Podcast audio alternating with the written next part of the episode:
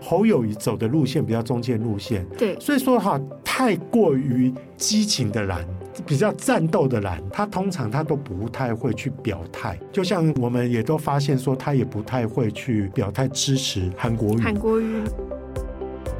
欸、你们不要以为不会有柯总统的出现哦，这我在在政治圈也听到很多。当我们既然来看的话，觉得有点不可思议。可是其实相对于侯友宜来讲的话，柯文哲在两岸的论述上面，他的表态他是清楚的。现在选民很讨厌反差，没错，就是说很讨厌那个伪君子的感觉。伪君子就是说，尽管如果你真的不喜欢柯文哲，你会觉得他小人。可是，好，如果你当成他小人来讲的话，他有人也会认为说他就是个真小人，很真的一个小人。欢迎收听远见 On Air，各位听众大家好，我是今天的代班主持人远见数位内容营运主编小慈。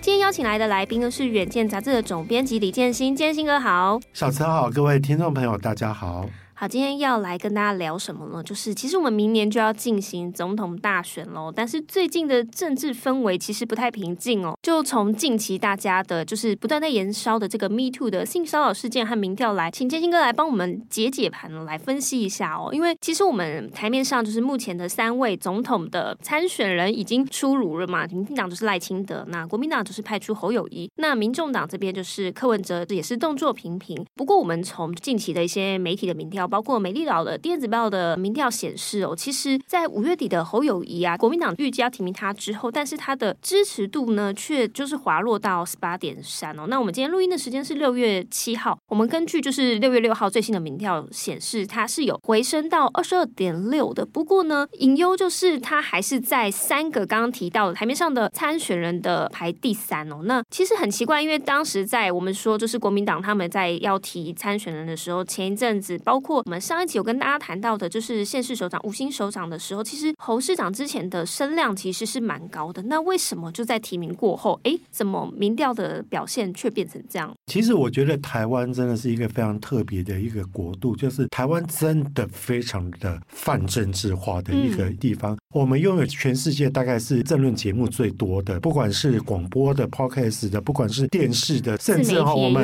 嗯、哇自媒体那个 YouTube，就像什么眼球新闻啊，然后。以前伯恩那些哈，你看我也是很年轻的哈，就非常自由。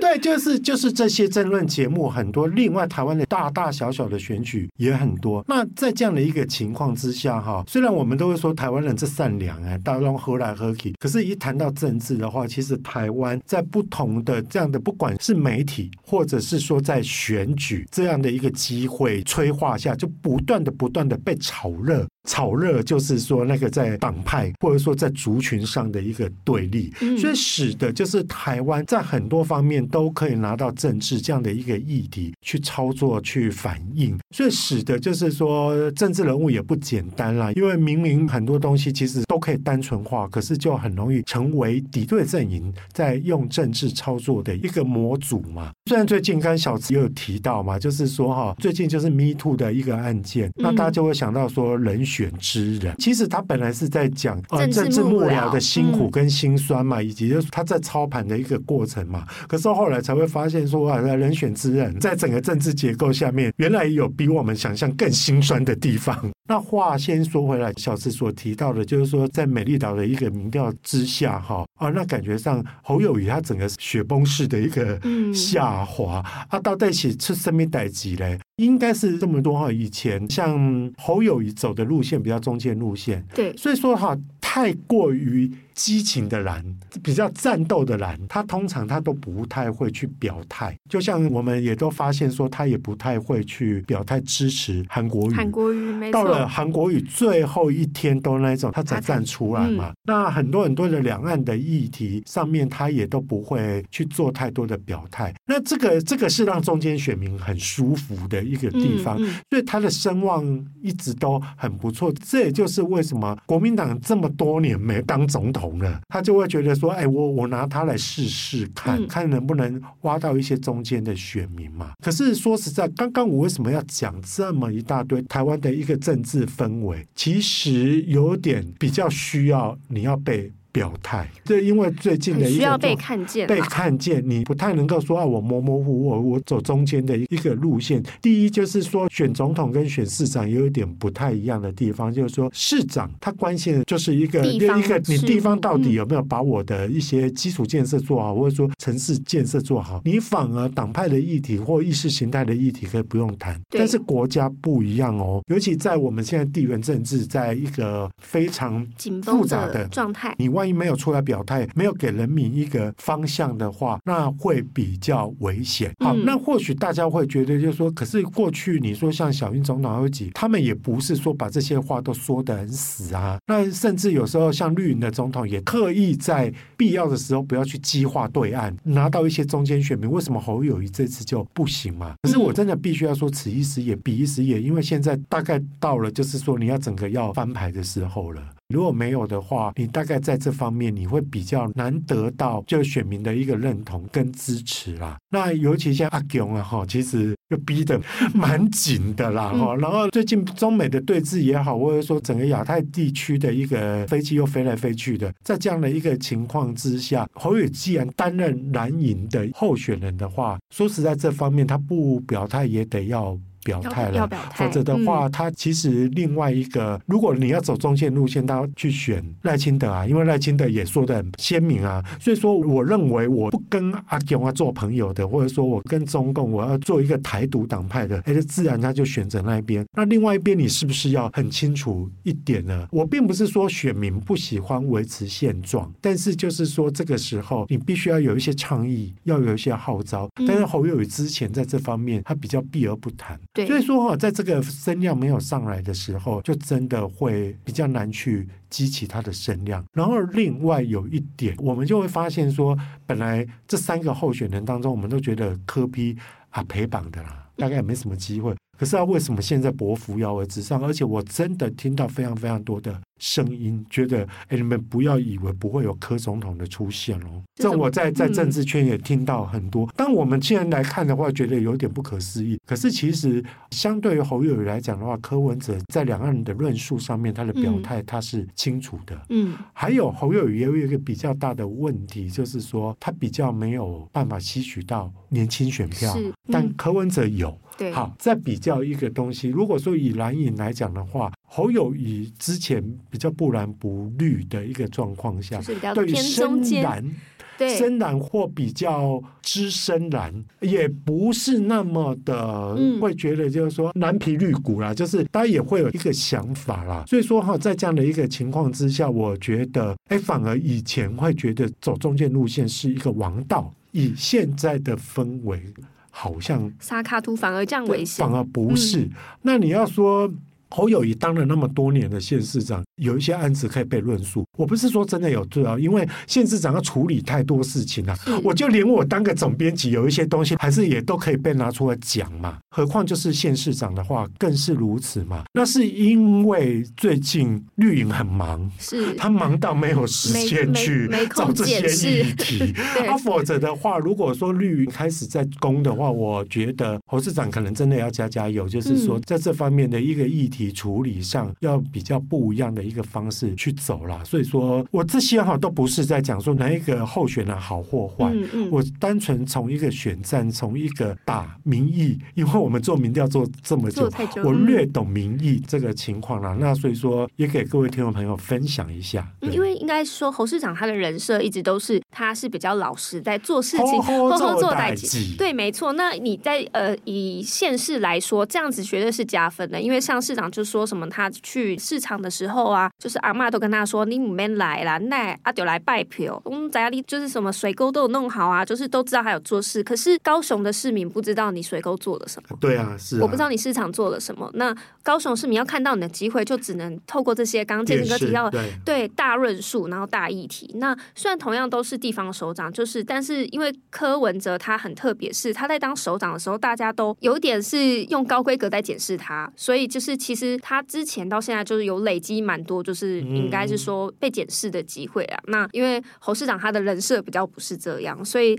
如果当跳到是中央的这个总统的选举的时候，这个相对来说就是必须要有点加强努力的方向。嗯、对，刚刚建新哥有提到绿营最近非常忙，就好 忙，非常忙，绿营好忙。对，因为最近呢，其实就是在我们这个录音的当下的，应该是说一个礼拜以前嘛，就是爆发了。我们说了，刚刚有提到人选之人，就有网友说哦，原来人选之人拍的都是真的，就是一个性骚案的部分。那没想到他不是单一个案，然后演变到今天呢，我们呃录音的当下居然爆出了十二案，然后光是在民进党的，包括厂商也好，或者是党工，甚至是立委也好，就已经有十二案了。然后其实这也让赖清德当下听到这些，应该是说事件爆发没多久，他就已经有自己上火线来道歉啊。然后在昨天我们录音的前一天，蔡英文总统自己也有再道一次歉，然后有说要修法等等的。那为什么大家会认为说这个性骚案对于民进党来说是算重伤？是因为过去我们认知的民进党他们高举的性平的大旗嘛？那其实也在这方面做了蛮多法案的推动。那没有想到在呃看不见的角落却有这些事情的发生。然后原来的党部里面是真的有像雅静这样子的党工是有受害的。建新哥怎么看？就是这一波不断的爆料，其实他现在好像爆料的范围也不只是政坛了，就是应该是说有很多过去有这样不舒服经验的，不管是文坛也好，甚至连媒体圈都有。呃，其实国民党也有，已经有点是变成是真的是台湾的 Me Too 的运动了。那建新哥怎么看？就是应该是说风波之下，民进党要怎么去应应？是呃，其实这个议题我自己本身我一开始我觉得有一点讶异，就是说哈，如果他只是职场难免，这不代表我赞同哦，而是说。职场难免啦，就是说，大家有一些人对于尺度不是拿捏的那么好的时候，容易就会引起一些争议嘛。那可是哈，在这个一而再再而三的一个连环爆的时候，我自己大胆的假设，你觉得都是蓝营去揪出绿营的吗？I don't think so，我觉得这很多是绿营自己自爆嘛。嗯、那这是绿营才是最大的一个危机，就是在于说，原来你自己里面在窝里反，你在里面你有一些就是看不惯自己的一个地方嘛。所以说，等于算是是绿营的一个党派的一个斗争哈，在这方面，我觉得才是一个绿营一个最致命的一击。对，那蓝营有蓝营的问题嘛？我们刚刚也有提到嘛。可是绿营哈，就是每次在选举的时候，那个血腥啊、厮杀啊，我觉得非常的严重。嗯、那我必须也是可以跟各位听众朋友分享，你知道我不是跟绿云的县市长都很熟吗？我发现绿云的县市长每次有时候私底下在跟我们批评比较多的，都是他们绿云自己本身别的县市的县市长，而不是隔壁的蓝营县市长。那我我我都会有点瞠目结舌，说哇，阿里那个的东排人太谁这安雷的地儿了。然后我会觉得说比较压抑的一个。地方，所以我我是用一个另类的角度去解读，就是说这一次哈，Me Too，也就是说性骚案不断的被提起这件事情。嗯、那另外，刚刚小子我觉得有提到一个非常重点的，就是说哈，你很多案子有时候发生在某些党派可大可小，但是为什么这次会特别大？就是说人民最受不了的就是一种反差，也就是说你原本你是这么倡议、这么主张性别平等，可是你却现在搞不起出来，大家就会觉得动没掉。大家记不记得之前为什么？像林志坚的一个论文案会这么严重，就是因为林志坚他的形象太好好了。好，你如果说在发生在某个平常就争议很多，大概刚刚啊，我我蛮不意外呢，不意外啊，喜安呢嘛，谁谁不意外？你知道吗？其实可见就是说哈，说实在，我不是要倡议这样，可是你不觉得大家对于伪君子的容忍地远低于真小人吗？是，这是真的。但我不是说哈，所以大家以后都做真小人，不是不是不是，我的意思就是说，你当伪君子更让人家觉得恨得牙痒痒的啦。嗯、这一点我有另外一个解读，就是说我必须要说，其实民进党每次在做这种危机处理的时候，有一点，除了当时那个论文案的时候，的确是有点硬拗，按硬拗，拗拗到最后才会变成这样。但是我觉得民进党相对于我必须要公平而论。在碰到大事情的时候，民进党的主政者出来道歉，的确是道歉的比较快哦，而且很快都是他们都会在第一时间，嗯、不管他能不能止下血，可是我觉得对于至少我有点吃这一套啦，我会觉得说你有出来的话，我不是允许我但是我会真的觉得我比较容易听你怎么去解释啊。嗯，所以我必须要说，这样的一个案子，它发生在。选战才刚开跑，对民进党来讲不是一件坏事，他反而能够去调整、去集结一些力量。嗯，他搞不好这一阵子就是把党内又团结了起来。是啊，是啊。所以我，我我觉得民众党跟国民党不要建立一些欣喜哦。是，这是真的。还有让他受伤，你让他登滚登登比较快的时候，哈，哎，那个我的看法比较另类、特别一点啦。还有另外就是说，这件事情啊，也开始被普及化了，开始被普及到其他的政党。今天就看到一个新闻，好像就是说。说柯 P 的党工还是跟民众党也有在说他们也有被怎样啊？柯 P 又说啊，我不喜欢吵架代志啊，有这个新闻嘛？对不对？啊，你看这种东西哦，就是说在无法被仔细查证，因为大家想看这个议题有点是街头巷议，有点是私密的，有点是那一种的，大家又觉得说有点窥密，他不会被炒得起来。有另外一个原因，是因为他真的是有点戏剧张力啦。每一个案子我都会想要知道说，哎呦，哎也喜安娜，还有跟以前传统像。之前小英也被打过宇昌案啊，宋楚也被搞过那个新票案啊，你不觉得这个东西更贴近于民生？所以说他就很容易被谈起来了。但总而言之，我会觉得说这个这个事情会慢慢的淡化，但是对民进党他能不能就此转股，我觉得真的要看你党内自己能不能。团结起来了，嗯，还是说你认为说弄弄之后，然后到处又继续吵，就跟二零二二年选那个县市长一样，吵到最后还是还是在吵，所以很多县市就败阵下去了。这一局我就必须要看说，真的关乎到民进党的党运。我所谓的党运，不是说这个会打趴他，而是在于说它是一个分水岭。他到底是让他们团结起来呢，还是说哈，他继续当成无所事事？还是你们真的觉得说当了八年的总统啊，这熊故意，然后我马神啊，看你怎么想的啦哈。应该是说，对，像这样的性骚扰案件，为什么我们刚刚有提到说，他其实已经从政治 Me Too、政坛 Me Too 已经延伸到，就我每天在看 Facebook 都会看到，也是蛮难过的，都会有看到有人一直不断新增他自己过去的经历这样子，所以他其实已经算是扩散出去了，就是这个议题已经扩散出去，因为就是其实这个。性骚扰事件就是刚刚建兴哥提到，其实在各行各业都可能会产生，然后尤其是不少女生可能在成长的过程中都有类似的比较不舒服的回忆，所以相对来说，他的问题就会变得是不只是民进党而已，对，他不是民进党自己绿营的问题而已。嗯、那相对来说，就是在呃选战才可能还有半年多，那其实他们还有很多时间去做盘整等等之类的。所以我们有看到目前就是赖清德的民调支持度其实还是维持在三十五点四，很稳哈，对。但是这个民调的时间可能还是在性骚扰案刚爆发前一两天而已，那还没有发酵。不过，像建新哥，你觉得他还是会有在调整的空间吗？会往上还是再往下吗？或者是说，他就是稳抓住这个绿营的基本盘？呃，我我必须要说，因为赖清德自己本身是一个风格也比较特别的人，嗯，他其实就非常的强调，就是说我是一个务实的台独，都会支持他的人，大部分就应该是是蛮铁的，会去支持他啦。所以说，我觉得说，呃，他的整个整个民调哈不动如山哈，我觉得大概不会太过讶异。然后另外一个就是对于民进党的一个支持者，大家之前其实是有不少不喜欢小英的人，嗯，来投赖清德嘛，因为大家都知道说，上次在选总统的时候好像也有点激烈嘛。那这个这个部分的话，所以说赖清德的确是有一个铁票啦。但是问题就是说，我觉得政治人物应该都蛮怕被。提到铁票化，嗯、意思就是说阿瓦卡那努力就这样子，我没有办法再再苦练出更多。嗯、你说像那时候小英真的是一个奇迹哈啊！我不是小英的支持者，但是我必须要说他是一个奇迹。你看他之前，你看他选上。第一任总统之前，他也沉潜很久啊，他也包括就是说，他新北也选过，台北市也选过，也都选的不怎么漂亮。可是他在第一次选总统的时候，他就出来了。第二届的时候，哇，那整个大家都以为说他政治生命应该是没了，没想到第二届也赢得那么多。但是有没有发现，小英有一个？优点是在说，他对于某些中间选民是有一些吸引力的，是是，嗯。但我个人觉得，现在还是赖富嘛，哈，就是说，觉得他在这一块的一个吸引力，跟还有年轻选民的这个东西，你不觉得稍微距离比较遥远吗？是。那尤其这次跟你的竞争对手里面有一个比较有年轻人缘的柯文哲，他也出现了。所以说哈，在这方面的话，我觉得赖富还要再活跃出更多的的票。我个人的观察是这样啦。对。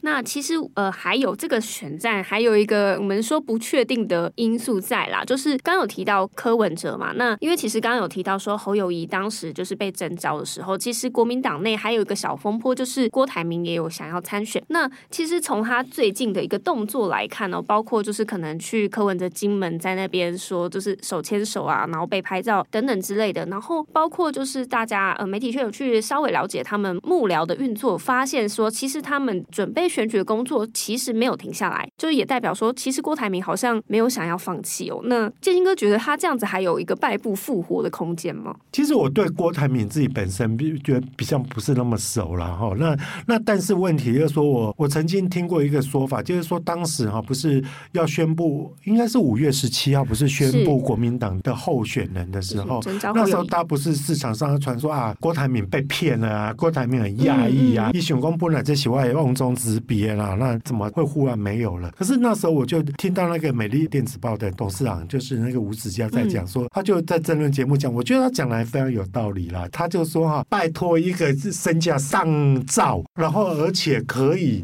在全球开这么多工厂，跟跟那个的人，你还以你以为说他真的都没有智商吗？就那么容易被骗吗？这些事情都不是在他的掌握当中吗？讲的真有道理，因为我觉得说他不太可能不知道这些政治的一些权谋的啦，所以说在这一方面来讲的话，我觉得郭董自有他自己盘算啊。但是我觉得以国民党，除非他自己脱党参选，或者说他郭科培，但是我觉得如果说他要回去再再做再再重新代表蓝营，我觉得有一点点难度，但只是世事难料了。哈，那我先说一下为什么我觉得有点难度的原因。最重要的就是说，因为之前的换柱风波，这个是蓝。影每一个人心中最大的一个痛，要不是换柱风波的话，或许小英也搞不好也比较辛苦一点。可是后来你看。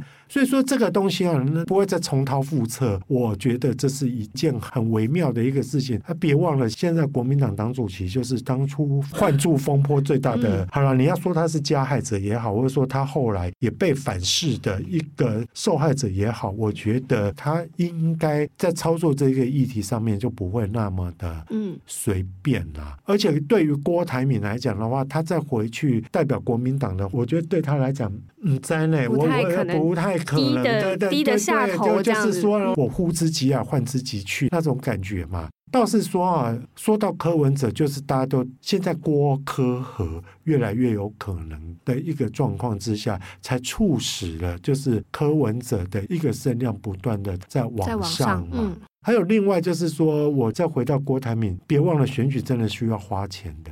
是，那谁最有本事？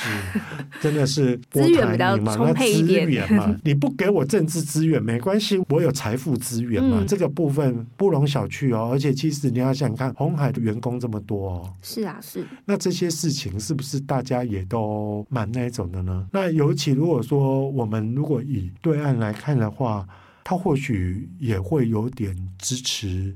郭台铭，嗯，好，那这个我就不说明了嘛。嗯、就是说，当然，如果你是台商，在我那边有设厂的话，我在某些力量来帮助你，也是有可能，也是有可能的。对、嗯、对，所以说，我觉得这个盘真的是也比较诡谲多变啊。只是我觉得比较不可能的部分，就是说哈，再重新再换猴，不管是蓝影自己本身本体的这部分，或者说啊郭正宇这边，我觉得都不太可能，都不太可能，不太可能是这一条路。不过有没有可能走其他路？就是就是说啊，哎，不太可能代表蓝营，那会不会是他自己出来参选？那到最后我再属于蓝营就好了。然后另外，我觉得我也要特别提一下柯文哲，就是刚刚小池有提到一点，我真的觉得非常的对，就是说哈，呃，当过台北市长的人，以前台北市长都被视为总统的备位人选嘛。是我们知道说，其实像英国皇室或各个皇室，不是都有那个备位在 priority 那些顺序？那美国也有嘛。所以说那时候不是裴洛西来了，我们说他是第几号的备位人选？像这样的人士的那个，如果以台湾来看的话，我想台北市长是一个在 priority 还蛮前面。好，那我为什么要解构这样的一个情况呢？柯文哲当过八年的一个台北市长，所以其实他在